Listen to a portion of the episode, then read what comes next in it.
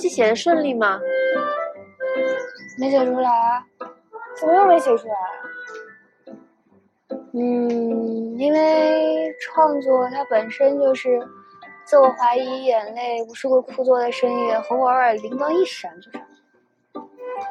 一点都没错。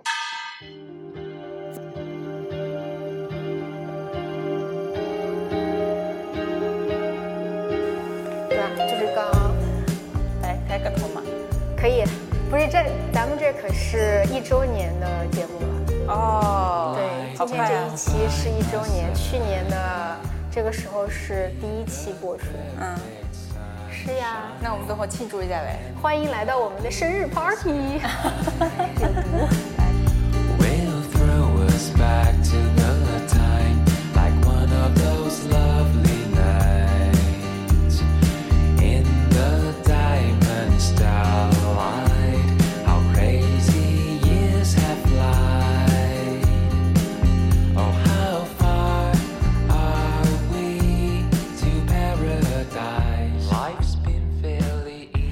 平淡，来点谈谈。Hello，大家好，欢迎来到熊猫谈谈，我是胡桃我。是吞吞。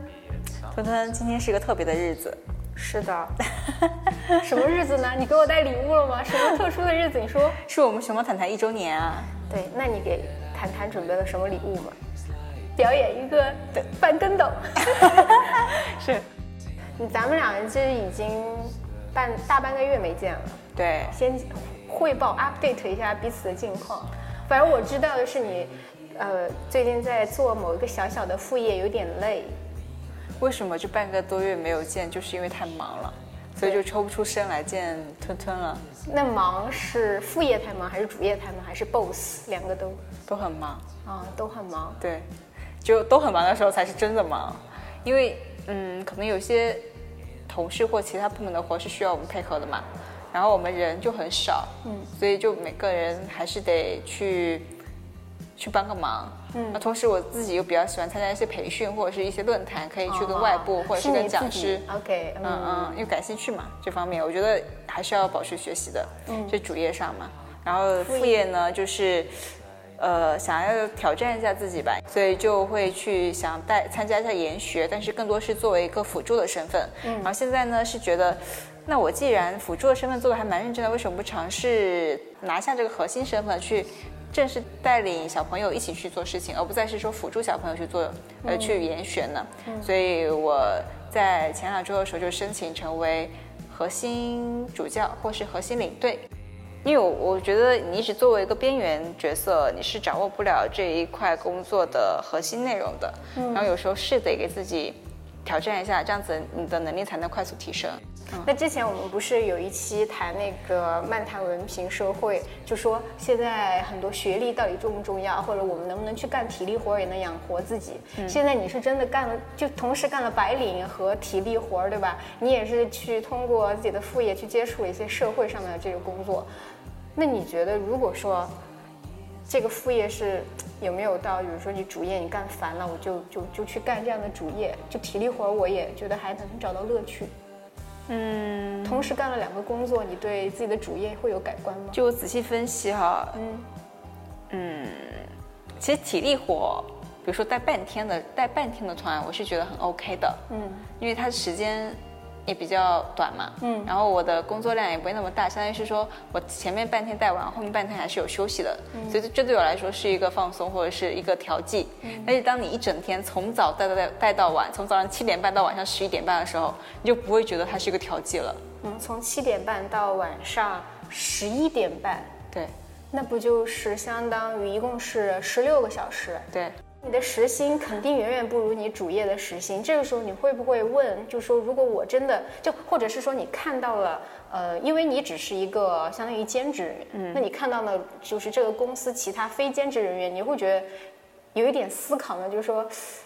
我我的主业确实还挺好的，就是有学历还是能做一些性价比更高的工作。嗯我是我我整个带团带团下来，我自己有做一些思考嘛。第一个是，其实兼职还真的从公司来说是一个非常呃性价比比较高的劳动力，因为你不用交五险一金，然后从我的角度来说，我做这份兼职，一个是我对这个的确感兴趣，要不然我也不会从二一年就开始进入这一块。嗯啊，然后工资真的是很低，我觉得，我觉得我当副教的时候，其实工资也是很低的。嗯，所以我当时做这块的时候，我对象他就说你这是做公益吧？我说嗯，有一点点公益的性质哈。因为其实我现在发现，当你真正投入到这件事情的时候，你本来说我可以去听听导师讲的课，然后看看小朋友家长是怎么教育小孩子的。嗯。你是没有办法去顾及这件事情，因为你要维持纪律，你要关注小朋友，你根本就没有心思说，哎，老师今天讲了啥？因为公司想要招你，也是希望你帮他工作嘛。但是你如果认真对待对待这份工作的时候，你可能就没有办法说再有其他的心思去做你本来想做的事情了。就比如说你你主业也一样，你上班你想认真干的时候，你就不会有心思去摸鱼了。嗯会不会就跟有一句话就是说，当你把爱好发展成工作的时候，爱好就不再是爱好了，一样，就是什么东西它一旦被工作化，它就会失去了你去探索的欲望。哦，我我理解你的意思，就是，呃，比如说我做用研，我我也不可能完全做用研，因为你一定会被你工作中其他的一些事情，比如说你配合配合去完成一些什么绩效量表啊，配合其他部门填一些表啊，或者是你还要交一些什么材料啊。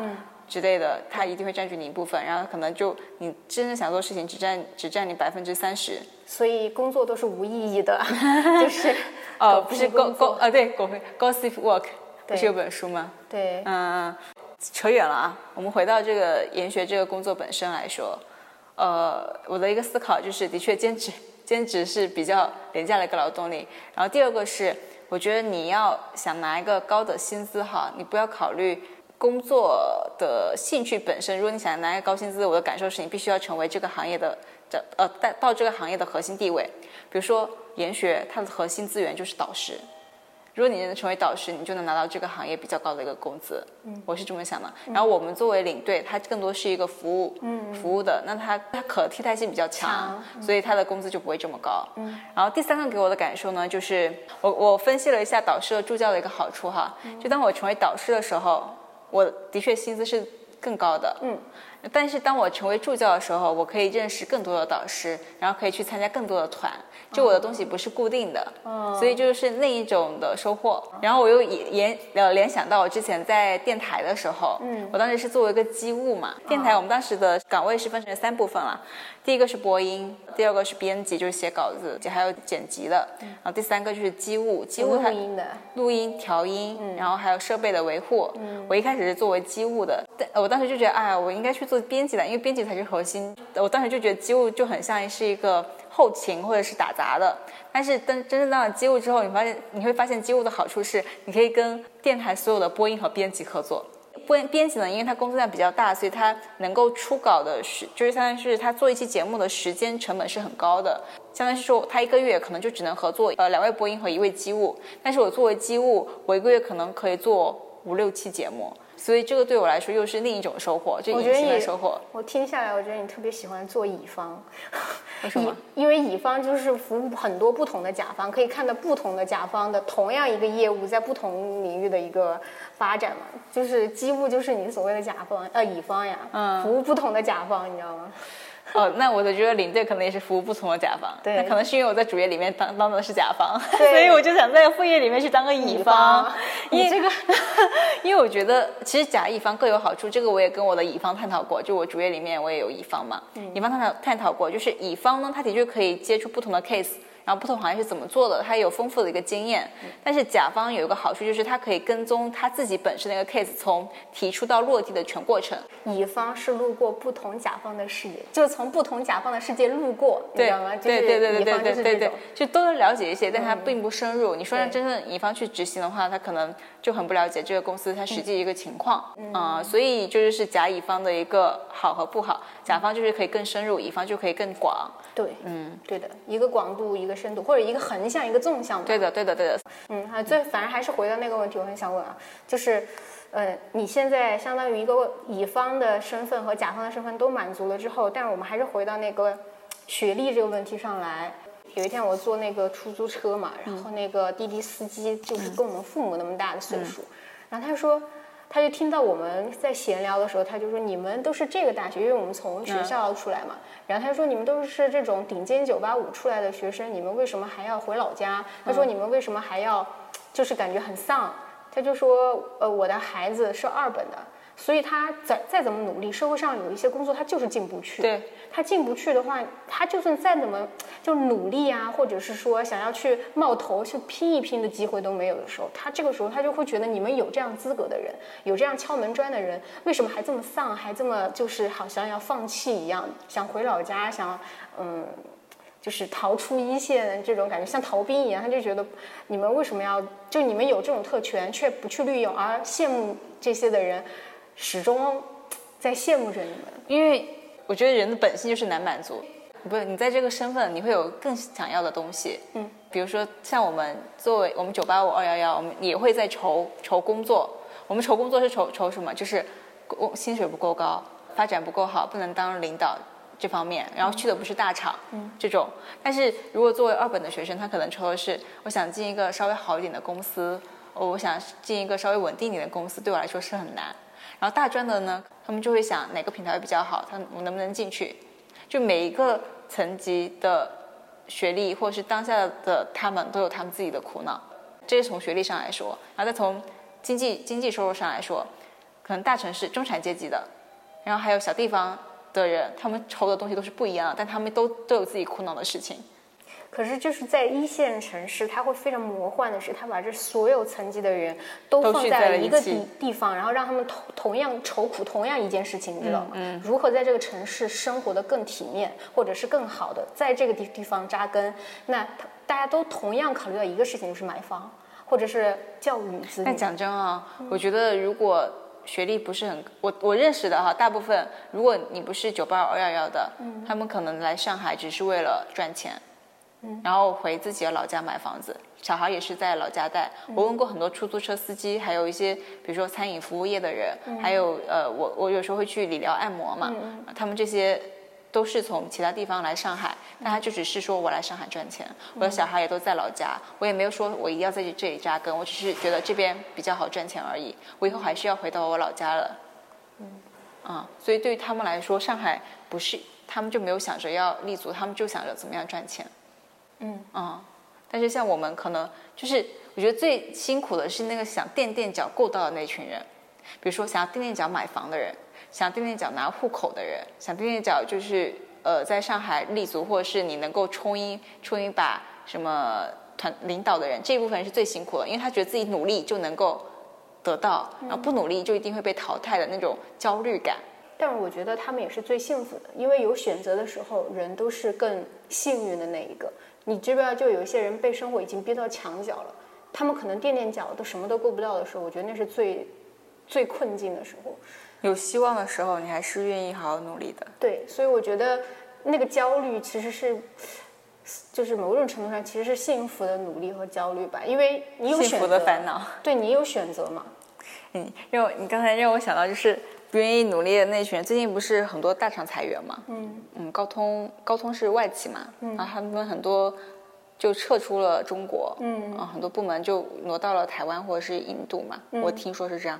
然后像大厂为了降本增效，也在裁一些人嘛。嗯嗯嗯，呃，就是好像在麦麦上就就有提到，有一个大厂的人说自己有个焦虑，因为他们现在被裁了嘛，嗯还有三套房，一辆两辆车，然后家里面还有老人和小孩，然后那篇文章就分析到说，这是真矫情还是真焦虑呢？呃，其实现在中年人的三大焦虑，第一个是自己房贷很高。因为你原来的工资收入高，所以你以为自己可以敲更大的杠杆。对对对，第二个是老婆是全职，哦因为你忙着工作，老婆没有办法，只能因为你工资工资高，你又忙工作，那家里总要有人顾嘛，所以老婆全职。啊第三个呢？孩子上国际学校，哦，我还以为是脱发呢。那那有没有？这都是经济压力。所以我觉得，其实你的工资高，如果你的消费或者是你的投资也随之你的工随着变高的话，你后面不一定能承受得住。算了，他们已经是很幸福的那一批人了，我觉得。也是，是的，就是他再怎么跌落，他好歹有三套房、几辆车，对吧？也是。是啊，其实你到了小就是十八线小城市的时候，你就觉得那边经济水平真的很低。呃，我前两周去湖北一个农村调研，那个农村还不算特别落后的农村，嗯，他们湖北一哪个地方？就是黄冈，啊黄冈冈吸水，嗯你就觉得他们一一年收入也就才几万块钱，嗯，消费真的没有那么高，但是他们依然还是很快乐。对，对啊，所以就觉得我们在大城市生活，你收入你相比农村也不算很低了呀。嗯，然后但是你永远都觉得自己钱赚不够，所以我觉得有时候是得审视一下自己的消费欲望有合不合理，有没有必要。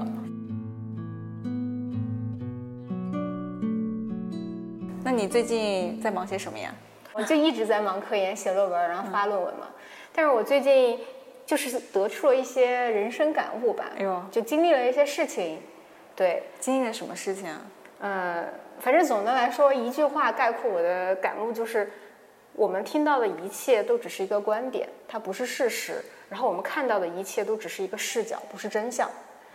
嗯，具体的事情其实是这样的，就是 A、B、C 三个人，其中有一个是我，我就是 C 吧。然后 A 跑过 A 和 B 都是我们我的同事，可以这么说。然后 A 跑过来跟我说，B 去老板那儿告我的状，说我的坏话。比如说你遇到这种在职场上有人给你穿小鞋，你会怎么想？跟他都没什么接触，我知道，我知道，啊我首首先我要判断这个这个给我穿小鞋的影响会不会很坏。嗯，如果会很坏，我就会去找我那个直接干系人，跟他说清楚这个，说一下这个这个情况。嗯就但是你也不用说我要 Q 那个给我穿小鞋的那个人，但是大概是澄清一下，就是表明一下你的一个态度或者是你的一个情况是什么样子的，让他不要误会我。如果他没有很大的影响，就只是说说，反正也没有没有什么人当真，也不会产生什么，那你就随他去呗，他自然就觉得很无聊了。其实我觉得那些人他只要不是亲自过来揍你啊，其实那种伤害，我觉得言语传闻，他如果能伤害你，都是因为你自己让这些东西伤害你。我我其实我如果是我之前，因为我也经历过比这个还恶劣的事情，就在本科的时候，就是出于无端的嫉妒，你知道吗？就有些时候人真的会，人性它也有恶的那一面吧。嗯对，然后这一次我就不像本科的时候那么暴躁了。我我我先冷静的想了一想，我先跟你一样的，这个传闻它到底对我自己本身的有伤害吗？就比如说他说的如果不是事实，别人都听了就觉得这人就扯淡呗。对，对，那这样的话我就不用再去找 B 去理论了。对，因为他就算说了这样的话，别人也不信也没关系。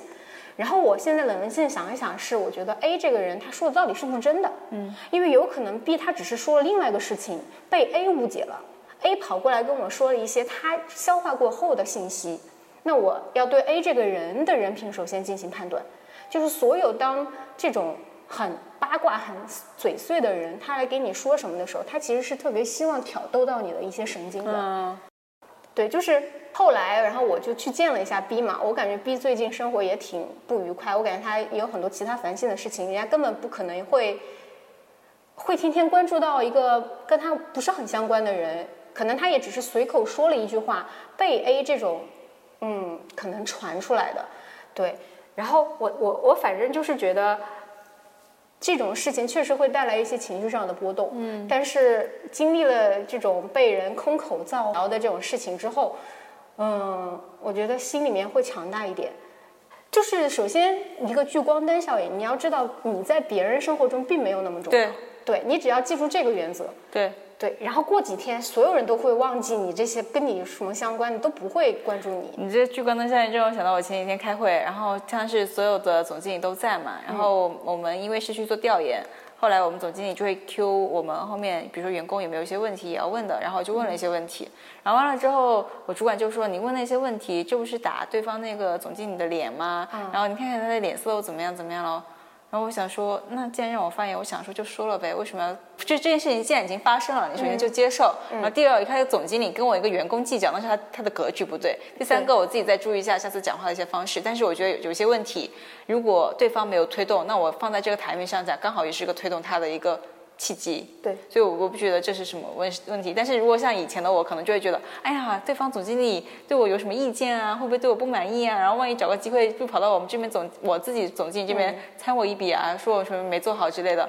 我现在都不会想这些东西。是的，就是你要知道，说不定人家根本不 care 你。对呀、人家根本就如果他要 care 你，就说明他作为总经理，他真的格局太小，那他要 care 的东西也太多了。对那他会就把自己累着对，他会累死自己。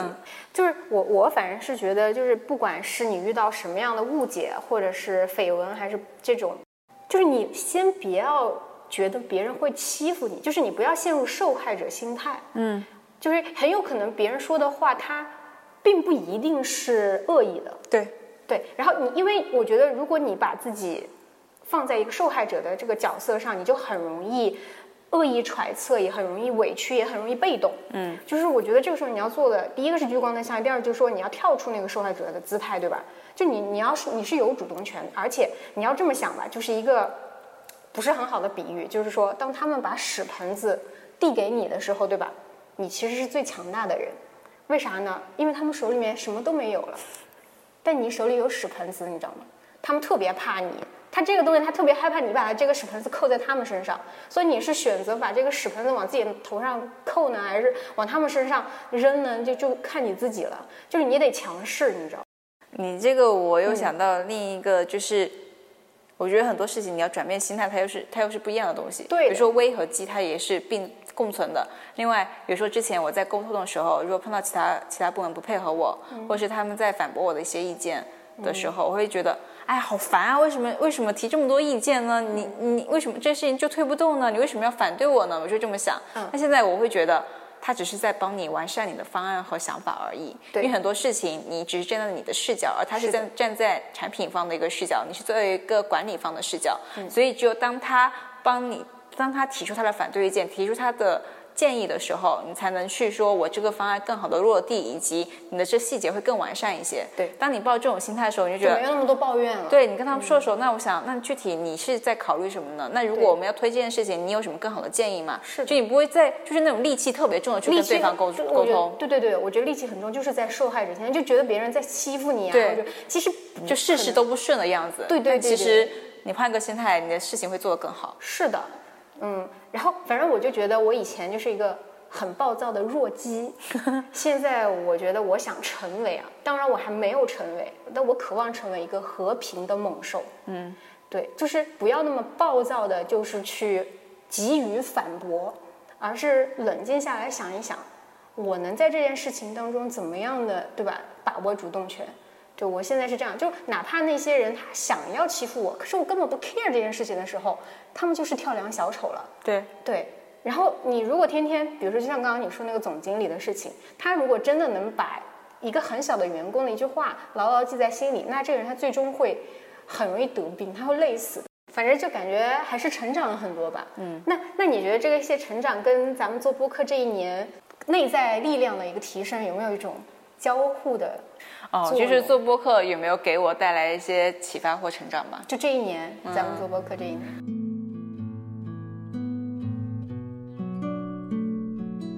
聊一聊，首首先你怎么定义咱们播客节目吧？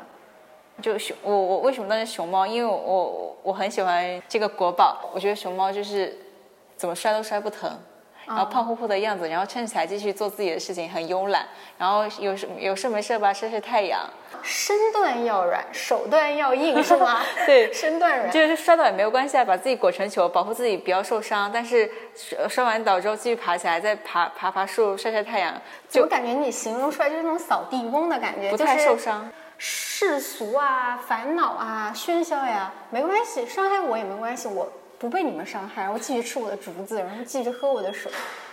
但我觉得我现在对这个节目的理解，我觉得它有点像一个不太严谨的社会社会学闲谈杂志，你知道吗？嗯，就讲的东西就是千奇百怪的，然后有些时候我觉得我很松弛，但做出来的节目却效果挺好。有些时候我觉得我不松弛，就是我很认真的准备了好多好多，看了好多书和文献的，哎，结果它效果特别不好，就是、其实是在考验你的一个心性。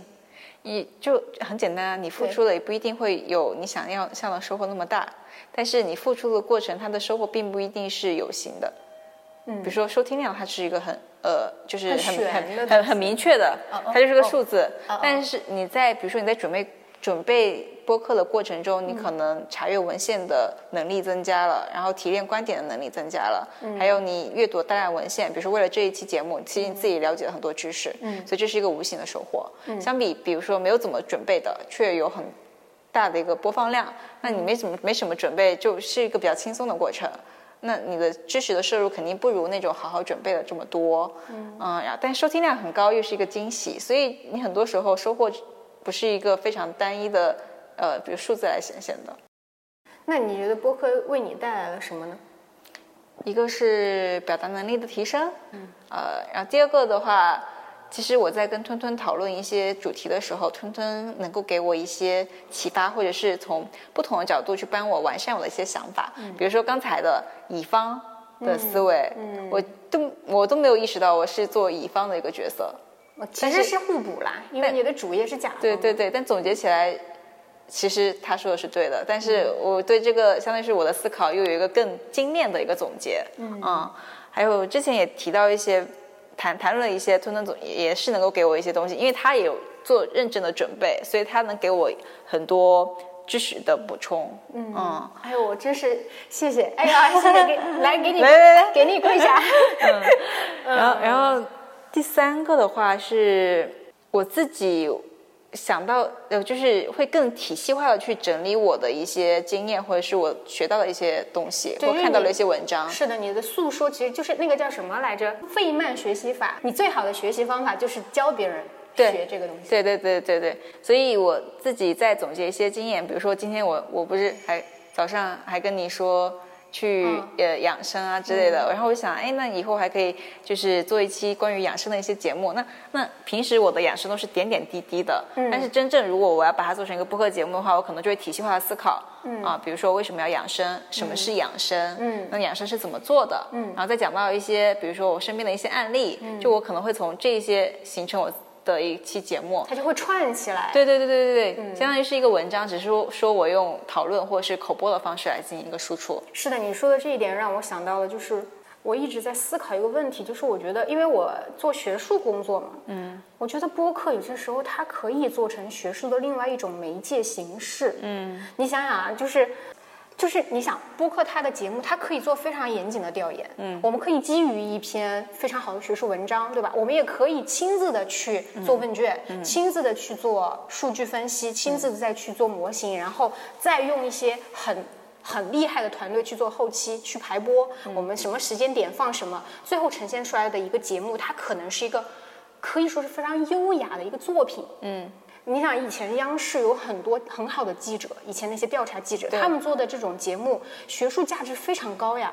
就是你怎么去评判一个学术价值呢？我觉得这个东西它不是靠发论文，你不觉得单单只是一篇文字性的，对它其实是很单单一一的你想一个电视节目，如果它还有一些一些纪录片，对吧？它有视频，它有音频，它有这种各种色彩，有语言，有旁白，有很多人物，他们的面部表情、神态，这么多维度的信息，难道会差于一个，对吧？所以它是对，所以它文字太单调，是的，所以我就在想，它这种，这种它是一个更好传播的、具有学术价值的作品，它并不比学术论文差。嗯，但是现在有很多的，我觉得科研界的这些论文只是为了发论文而写论文嘛。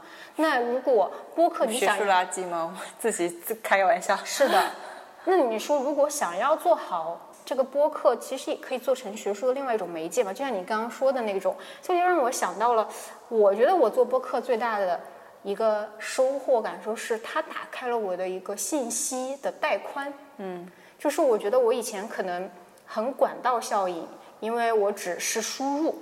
我没有输出，因为输出会让我去有点像成为一个记者一样，嗯，我会去观察，有一些很细微的社会上的细节，那包括也是可能你看的书、看的资料越多，因为你要做节目，所以你必须要把这些东西搞懂。你搞懂了这个过程，它就是提升你这个脑子它接收信息的带宽。然后我觉得带宽变多了，当然有些时候带宽变动是很痛苦的，嗯，但是它也是一种智慧的体现。我觉得，当然这个智慧目前没有这变现，嗯，但是我觉得对我个人体验来说，我是觉得挺好的。我们下一期可能或者下下后面会讲的一个话题就是亲密关系嘛。你知道，延续一个亲密关系比较好的方式是增加它的边界。嗯，播客让我和胡桃的边界增加了，我们之间除了朋友，我们还是很好的合作伙伴。交集，对，它就是交集嘛，不停的去交集，两个区两个圆，它交在一起过后融合，然后它就拓宽了另外一个圆的边界。对，它就是这样的一个过程，所以我觉得这也是播客带给我的吧。他们不是说最好的朋友关系就是拉着朋友一起创业嘛，然后就 就一辈子就啊，有一个密不可分的连接，对嗯连接是的，是的。然后还有最后一个就是，我觉得其实说实话，这一年是我最痛苦的一年，嗯，也经历了非常黑暗的时刻。其实如果听众可以去听，有一期节目我是到现在都不敢听的，嗯，因为我觉得那个是我情绪非常非常低落，呃很抑郁的一个状态。然后嗯，我觉得做播客就是它是我的一个树洞，嗯嗯，它因为你知道有一种心理治疗就是倾诉嘛，我知道，把很多东西你说出来，其实说出来过后，它已经是一个疗愈的过程。对了。对对对，对，反正我觉得就是，哪怕现在他，我就熊猫谈谈嘛，他是一个还没有成长出来的一个幼孩的幼童的这种状态，就是那种小孩子，他没有成型，他也没有很厉害，但是他对于我来说，他成为了一个某种陪伴我自己的一个东西吧。嗯，对我觉得这个东西就是读博过程当中，嗯、我的一个很重要的精神支柱。嗯，自己陪伴自己，很神奇。不不不，其实他应该也，我们也希望他能够陪伴一些人，对，嗯嗯。然后还有，你有没有觉得一开始我们听到自己的声音会有点迟感？就最开始录的时候，第一期你记不记得？你说啊，怎么听自己的声音感觉有点奇怪，有点不适应。对。对。现在能够很自然的听自己的声音是的而且我还觉得我的我们讲的有些时候我会反复听，我还觉得哎呦好好呀，我们怎么会讲的那么好呢？就是我有些时候会听反复听我们的某一期播客，或者是很久没听了，然后突然找一期哎哎听一听，嗯，我说的还行啊，就是那种感觉。我有时候在剪节目的时候，因为我剪的会比较慢嘛，嗯。然后当时就想，哎，这个点真的还不错，就我们也能，其实所以说讨论是能讨论出一些东西的，特别是你在放松的时候。是的，嗯就是呃，刚才吞吞说的，他觉得熊猫谈谈是一个陪伴他的，但其实对于呃我来说，熊猫谈谈它是一个，因为我之前在做电台嘛，我觉得声音也是一个作品，嗯，我想有一个作品的输出，我觉得只有作品它能够留下来，嗯，如果你平时做那些狗屁工作，它其实。有多少人知道呢？你也能看到它一个什么样的成效呢？其实很难。你说它创造什么样的价值也没有。但是一个个作品，比如说我们现在去了解古代的一些东西，可能就可以通过他们留下来的一些遗物、这些作品，你可以了解到当时的一些情况或当时一些文明发展的水平。对，什么《史记》呀这些史书啊，对对对当然，他们虽然记录的都是一些当官的人或者那种，反正就是历史是被书写的，但是呢，我觉得记录记录本，你想说的应该就是记录吧？记录本身就是有意义的。对的对的它是通过声音或者是图像或者是、呃创作这些艺术作品、艺术装置。啊，或者是再通过更丰富的，比如说三 D 啊，或者是呃其他的一些表达形式，它都是有存在的价值。然后另外另外呢，是我前几天听了一期播客，呃，是梁伟峰吗？就就遇上高阶职场里面好像嗯也是一个导师嘛。嗯。然后他是广告人，同时也是呃创创作人，就他会做一些歌曲嘛。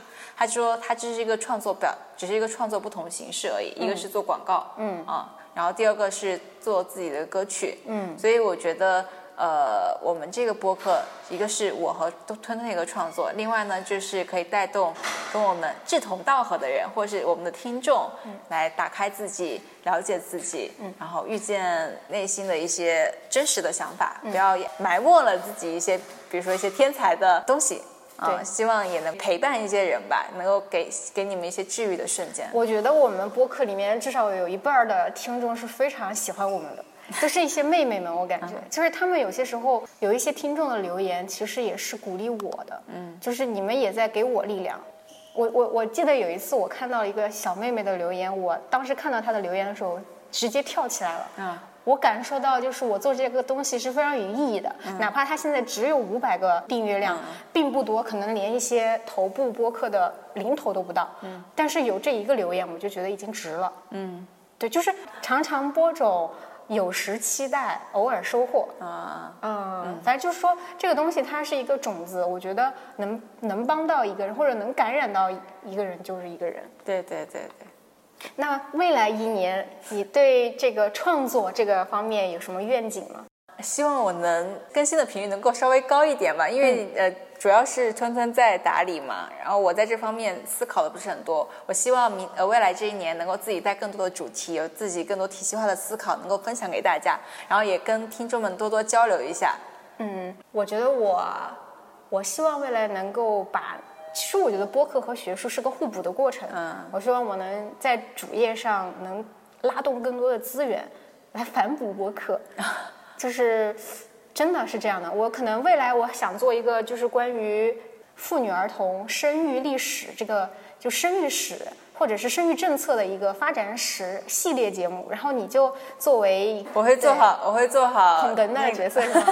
不是不是，因为聪聪有时候他讲东西比较专业嘛，我会做好听众的嘴替。对对对对对对对，是的，就是我觉得去帮你挖掘吞吞他的一些专业知识，然后让更多人学习了解一下。是的，就是我觉得我们还是可以带点干货的。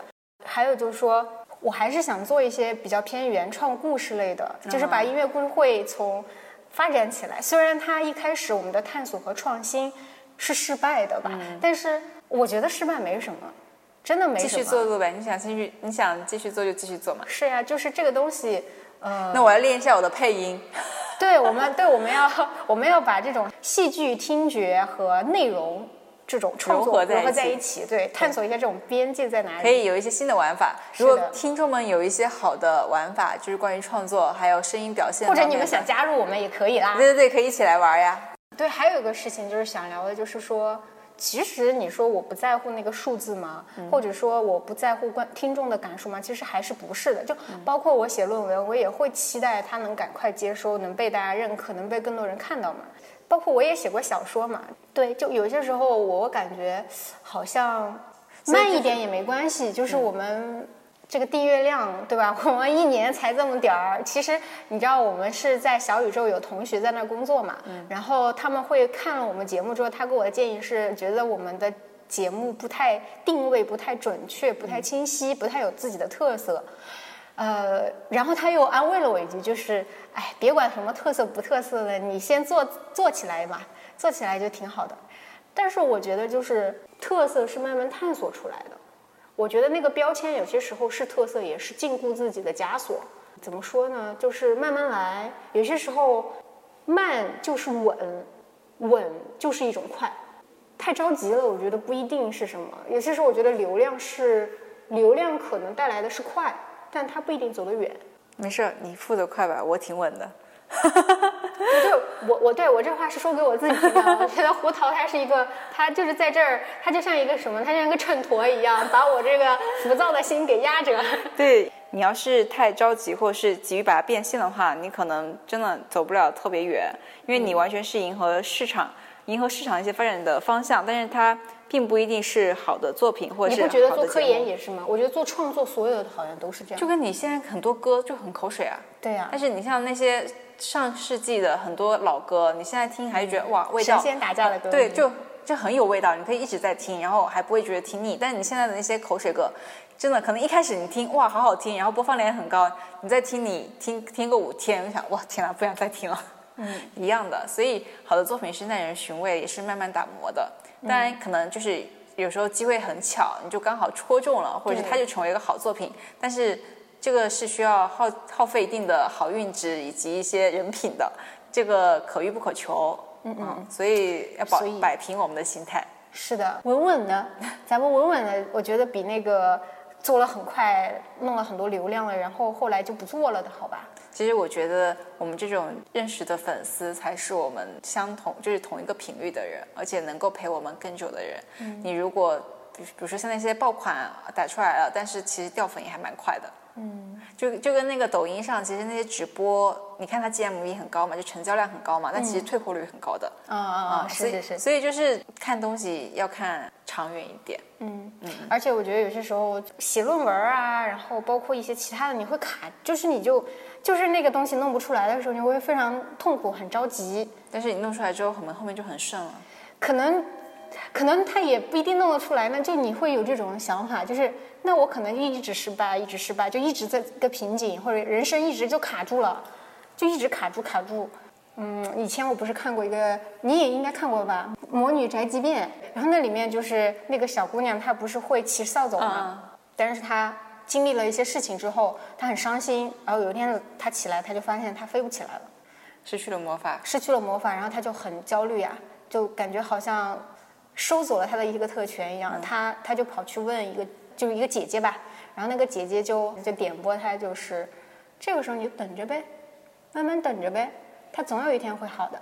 我就觉得你比如说现在他老是想不出来，可能就是时机没有到，或者就是他或者这个解决这个问题的本身，时间也是一种方法。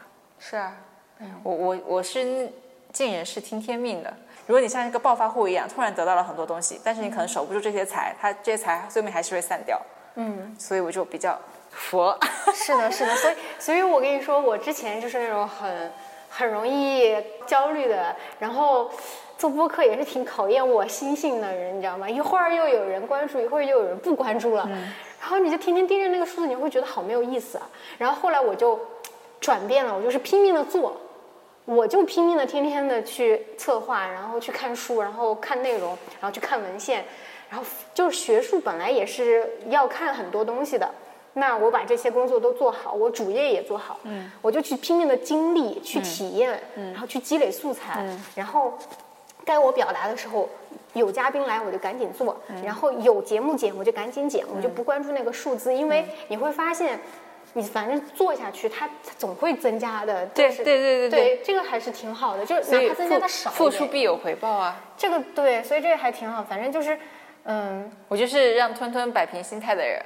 对对对对对对，是的，是的，就是是这样的，你就是那个秤砣，就不要浮躁啊，下来一点儿，下来一点儿。其实我们俩是一个互补，我觉得工作合作伙伴是要这样子，就是一个是走战术，一个是走战略。免得你像你那样做播客，可能就估计两三期就不对对对做了。对，对我像我这种做播客的方式，估计估计做不了特别的高频以及特别的久。但是像吞吞这种呢，就是他能够做的很拼，但是呢，可能心态会比较的焦躁，我就会让他平心静气一下。对，其实嗯，我做学术也是有些时候很着急，想要赶紧把这个东西出结果出结果。但是我觉得从播客当中学会了一种心态，就是你就拼命的做吧，你做的多，它总有能够开花的果。对对对，但是你总是纠结这个能不能开花，再去做的话，时间就没了。而且你的精神内耗也是对很累的。对你总去纠结这个花是不是能结果，你才去种它，你还不如全部都种了呢，它总有能开花的果。对对对，对，你这心态很棒。现现在领悟到了科学的真谛，呃，科研的真，谛、啊。但是可能领悟到了百分之百，行动上可能要慢慢才能。嗯，是的，是的，它有个因为滞后。对对对，但现在反正就是现在就干，嗯咔咔就是干，嗯，对，所以我觉得其实像其他的创作者，他们如果听众当中也有搞创作，就是如果你的人生或者说你的创作之路上有卡住的时候，比较着急的时候，你就就就就记住我们那个话吧，就慢就是稳，稳就是快，就是只要稳着的就行。就你别一下子垮掉了，我觉得那个垮掉还是挺可怕的。那我想最后送给听众一句话吧，来，就是绿灯的时候你就快速走，跑起来；红灯的时候你就停下来看风景。反正这条路总是能走下去。